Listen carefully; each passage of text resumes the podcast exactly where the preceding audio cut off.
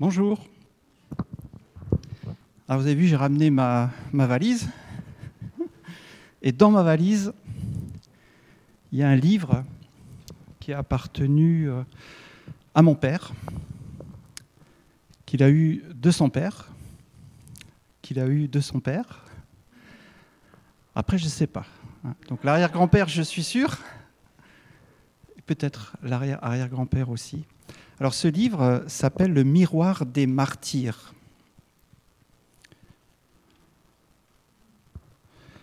Martyrerspiegel, c'est écrit en allemand puisque à cette époque tout le monde parlait allemand. C'est un livre euh, qui a été écrit en 1660 par un anabaptiste hollandais. Alors les anabaptistes, hein, ce sont les ancêtres des Ménonites et ensuite aussi des Amish. Et donc ce livre raconte les histoires de ceux qui sont morts pour leur foi depuis l'époque des apôtres jusqu'en 1660. Et ça, c'est une édition de 1780. Donc il est un peu abîmé, il ne faut pas autant que vous le pensez. Et à l'intérieur, donc, on a siècle après siècle l'histoire de gens qui ont choisi de suivre Jésus et qui en, qui en sont morts. Et là, j'ai ouvert la page qui nous raconte l'histoire de Katharina von Thou in Lothringen. Alors, on va afficher la petite partie là. Alors Catherine Saube, c'est son, nom, qui venait de Thou en Lorraine. Alors j'ai pas retrouvé euh, ce Thou, où est-ce qu'il est, Je pense que ça doit être Toul, oui il y a des chances. J'ai pensé aussi, euh, j'ai cherché un peu, mais je n'ai pas trouvé d'ancien nom de, de Toul. Mais... Alors, elle, elle est morte le 2 octobre 1417. Octobre 1417, c'est 100 ans avant la réforme de Luther. elle a été exécutée à Montpellier, où elle était arrivée à peu près un peu moins d'un an avant. Elle avait demandé à pouvoir rejoindre le, le cloître local. Et un an après, on a dit, oh là là, elle n'est pas claire, la Catherine, là. Hein. Elle, dit des trucs, euh, par exemple, que la vraie Église, c'est uniquement les hommes et les femmes qui croient donc, qui suivent et observent la vie des apôtres. C'est ça l'Église. D'ailleurs, elle n'a même pas adoré l'hostie consacrée par le prêtre parce qu'elle ne croyait pas que le corps de Christ était présent dans, cette hostie et qu'il n'y a pas de purgatoire non plus. Et que oui, on peut se confesser au prêtre, mais ce n'est pas nécessaire. On peut se confesser directement à Dieu. On peut aussi se confesser à un laïc discret et pieux, qu'il n'y a pas de vrai pape, cardinal, évêque ou prêtre si son élection n'a pas été faite par des miracles de foi ou de vérité. Et que le baptême ne sauve pas, mais la foi. Et qu'on ne peut pas être sauvé par la foi de nos parrains. La population et certains notables ont exprimé leur désaccord pour euh, demander la clémence, qu'on n'exécute pas cette, cette Catherine, parce que je pense qu'elle avait vraiment un bon témoignage dans cette ville, mais en vain. Et d'après le registre de la ville, quelques temps plus tard, ils ont brûlé tout le couvent avec les religieuses dedans. C'était trop contaminé. Cent ans avant Luther, cette Catherine de Lorraine avait déjà toute la réforme, hein, point par point. Elle avait démontré euh, la doctrine du Seigneur. Mais comment ont fait ces gens pour continuer de croire alors que la seule issue semble une mort atroce? Alors je vous invite à étudier deux textes qui se trouvent dans Hébreu au chapitre 11. Hébreu 11, euh, verset 13. C'est dans la foi qu'ils sont tous morts, sans avoir reçu les biens promis. Mais ils les ont vus et salués de loin. Et ils ont reconnu qu'ils étaient étrangers et voyageurs sur la terre. Ceux qui parlent ainsi montrent qu'ils cherchent une patrie. S'ils avaient eu la nostalgie de celle qu'ils avaient quittée, ils auraient eu le temps d'y retourner. Mais en réalité, ils désirent une meilleure patrie, c'est-à-dire la patrie céleste. C'est pourquoi Dieu n'a pas honte d'être appelé leur Dieu, car il leur a préparé une cité. Et un peu plus loin, dans ce chapitre 11, nous disons aussi les versets 36 à 40, D'autres encore ont subi des moqueries et le fouet, les chaînes et la prison. Ils ont été lapidés, sciés, mis à l'épreuve. Ils sont morts, tués par l'épée. Ils sont allés d'un endroit à l'autre, habillés de peau de brebis ou de chèvre, privés de tout, persécutés, maltraités. Eux dont le monde n'était pas digne, ils erraient dans les déserts et les montagnes, dans les grottes et les abris de la terre. Tout cela, bien qu'ayant reçu un bon témoignage grâce à leur foi, n'ont pas obtenu ce qui leur était promis. Car Dieu avait en vue quelque chose de meilleur pour nous. Ainsi, il ne devait pas parvenir sans nous à la perfection.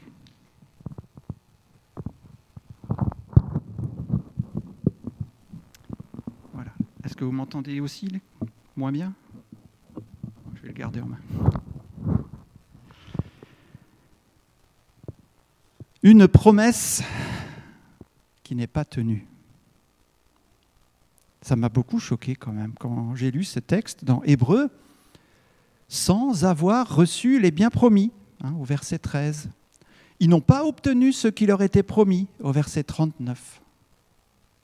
Donc Dieu leur a promis des choses, mais ils ne l'ont pas eu. Mais ils les ont vus et salué de loin, et Dieu leur a préparé une cité. Et pour la deuxième expression, ceux qui n'ont pas obtenu ce qui leur était promis, car Dieu avait en vue quelque chose de meilleur pour nous, ainsi ils ne devaient pas parvenir sans nous à la perfection. Ils sont parvenus aussi à la perfection, mais il fallait attendre, il fallait attendre que le Christ l'apporte oui, Dieu tient sa promesse, mais une promesse à une échelle plus grande que notre vue humaine. On aimerait un pays, une maison, un foyer, comme Abraham. Mais Abraham a vu plus loin. Il a vu une place avec Dieu dans les cieux. Et il a suivi le Seigneur. On aimerait une vie plus longue, une, vue, une vie plus pleine. Et Dieu nous donne la vie éternelle en relation avec lui, avec Jésus.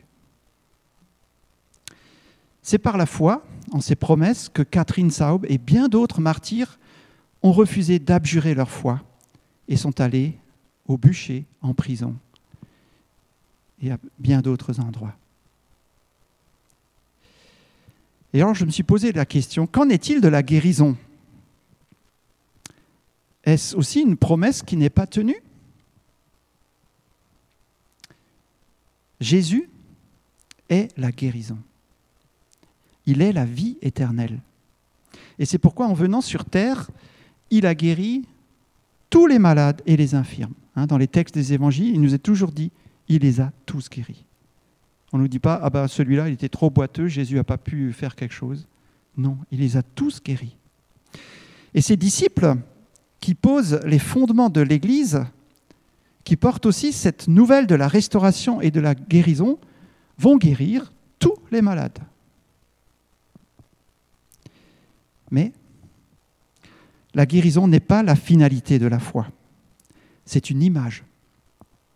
Une image de la restauration que nous avons en Jésus-Christ. Et cette restauration, elle est encore à venir. Nous ne sommes pas encore dans notre nouveau corps ce corps ressuscité. Et d'ailleurs, Épaphrodite, compagnon de l'apôtre Paul, il nous est dit qu'il était très malade, proche de la mort. Finalement, Dieu a permis qu'il se relève, et Paul dit, ouf, hein, j'ai failli encore avoir d'autres chagrins, mais celui-là, Dieu me l'a épargné. D'ailleurs, Paul lui-même, quand il transpirait, il, s'essuyait avec un mouchoir à Éphèse, et les gens venaient vite chercher le mouchoir, il courait, et puis, euh, je ne sais pas, vous aviez mal à l'épaule comme moi, on posait le mouchoir sur l'épaule, et ping, ping, ping, hein, la, personne pouvait lever le bras comme ça, il était guéri, avec un mouchoir qui avait touché le corps de l'apôtre Paul. Et pour Pierre, il marchait dans la rue, on essayait de se mettre dans l'ombre de Pierre et on était guéri. Et pourtant, cet apôtre Paul, il nous parle d'une écharde dans la chair. Il nous parle d'une infirmité physique, d'une maladie. Il dit même que quand il est allé dans une ville, les gens auraient même voulu arracher leurs yeux pour les donner à ce pauvre Paul qui, en avait besoin. Et il nous dit, Paul, dans 2 Corinthiens 12, et pour que je ne sois pas rempli d'orgueil à cause de ces révélations extraordinaires, j'ai reçu une écharde dans le corps, un ange de Satan pour me frapper et m'empêcher de m'enorgueillir. Trois fois j'ai supplié le Seigneur de l'éloigner de moi. Et il m'a dit, ma grâce te suffit, car ma puissance s'accomplit dans la faiblesse. Aussi je, je me montrerai bien plus volontiers fier de mes faiblesses afin que la puissance de Christ repose sur moi. Que je veux dire, c'est que le ciel, ce n'est pas maintenant. C'est quelque chose à venir. Dieu utilise la guérison pour nous redonner de l'espoir, pour nous montrer ce qui nous attend. Et ce qui nous attend, c'est une vie éternelle avec le, avec le Seigneur, dans un corps nouveau et incorruptible. Et Paul l'explique bien dans 1 Corinthiens 15 et dans 2 Corinthiens 4 que ce corps actuel ne peut pas hériter l'incorruptibilité. Il doit être transformé en un corps incorruptible à l'image de celui de Jésus ressuscité. Et je pense qu'il est important que nous replacions la guérison dans son cadre. Quand Jésus guérit, il annonce une nouvelle vie, un nouveau corps, une restauration de ce que le péché a détruit. C'est par la foi que nous vivons dans cette espérance, que nous croyons que nous le possédons déjà comme une semence dans nos vies. Alors on me c'est bien de nous avoir remis le cadre, mais alors qu'est-ce qu'il en est de la guérison? Elle est passagère, pour l'instant, tout comme notre corps actuel. Dieu n'est pas obligé de guérir maintenant, car il s'est obligé lui-même de nous guérir après. C'est moi qui ai donné cette phrase. Je la redis. Dieu n'est pas obligé de guérir maintenant, car il s'est obligé de guérir après. C'est Dieu qui guérit ou qui donne la grâce suffisante pour vivre avec la maladie. Nous, on aimerait bien décider. Hein. on aimerait que, voilà, cette maladie, tu me l'enlèves. Celle-là, je veux bien la supporter. Hein. moi, le diabète, ça va, je peux vivre avec. La douleur à l'épaule, me saoule. C'est terrible. Seigneur, hein, délivre-moi. Mais ce n'est pas à moi de décider. C'est Dieu qui décide. C'est lui qui est Dieu, qui guérit ou qui donne la grâce, mais qui ne nous abandonne pas. C'est aussi à nous d'imiter Jésus dans notre relation avec Dieu. Jésus, dans le jardin de Gethsemane, disait, Père, si tu voulais éloigner de moi cette coupe, toutefois, que ce ne soit pas ma volonté qui se fasse, mais la tienne. Et on retrouve le terme éloigner de moi. C'est la même expression que Paul a utilisée quand il a demandé au Seigneur d'enlever cette écharde. Éloigne-la de moi.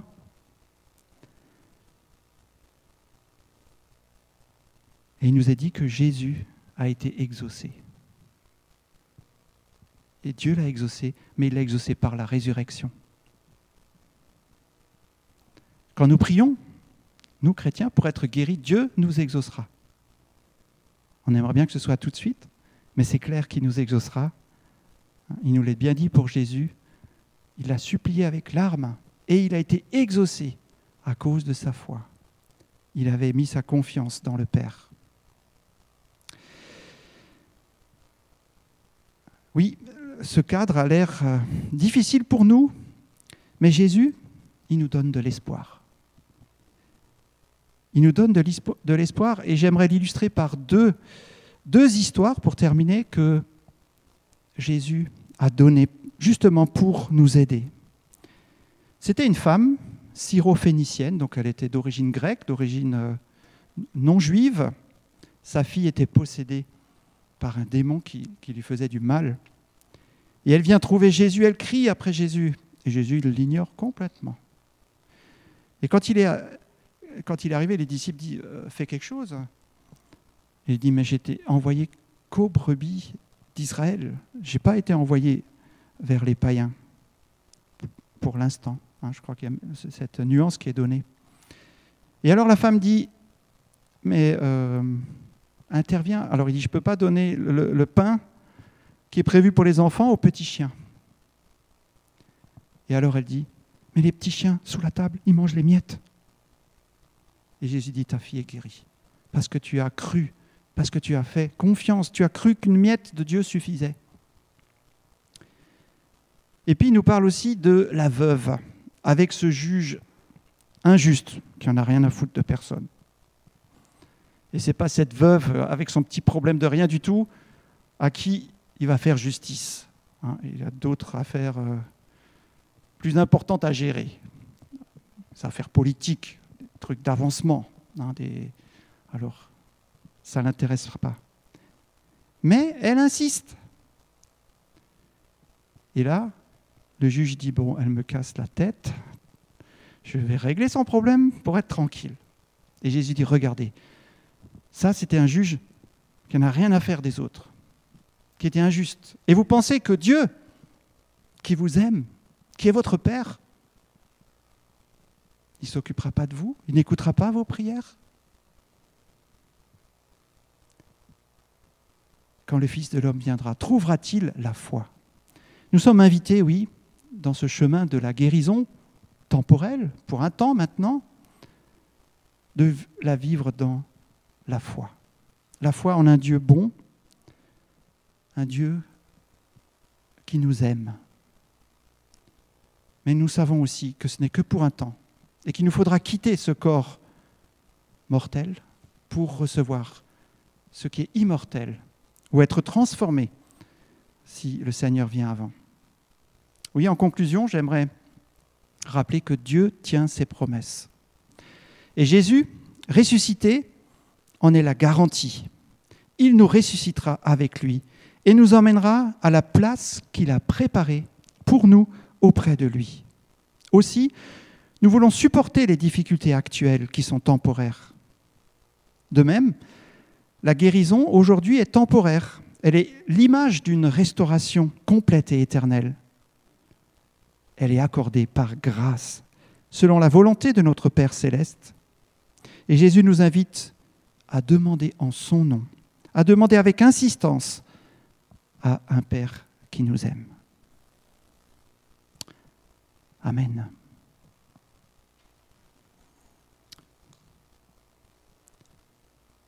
Alors j'aimerais aussi vous inviter, ceux qui voudraient qu'on prie pour eux, pour... Euh, leur maladie ou les choses qu'ils aimeraient apporter, de venir à la fin du culte.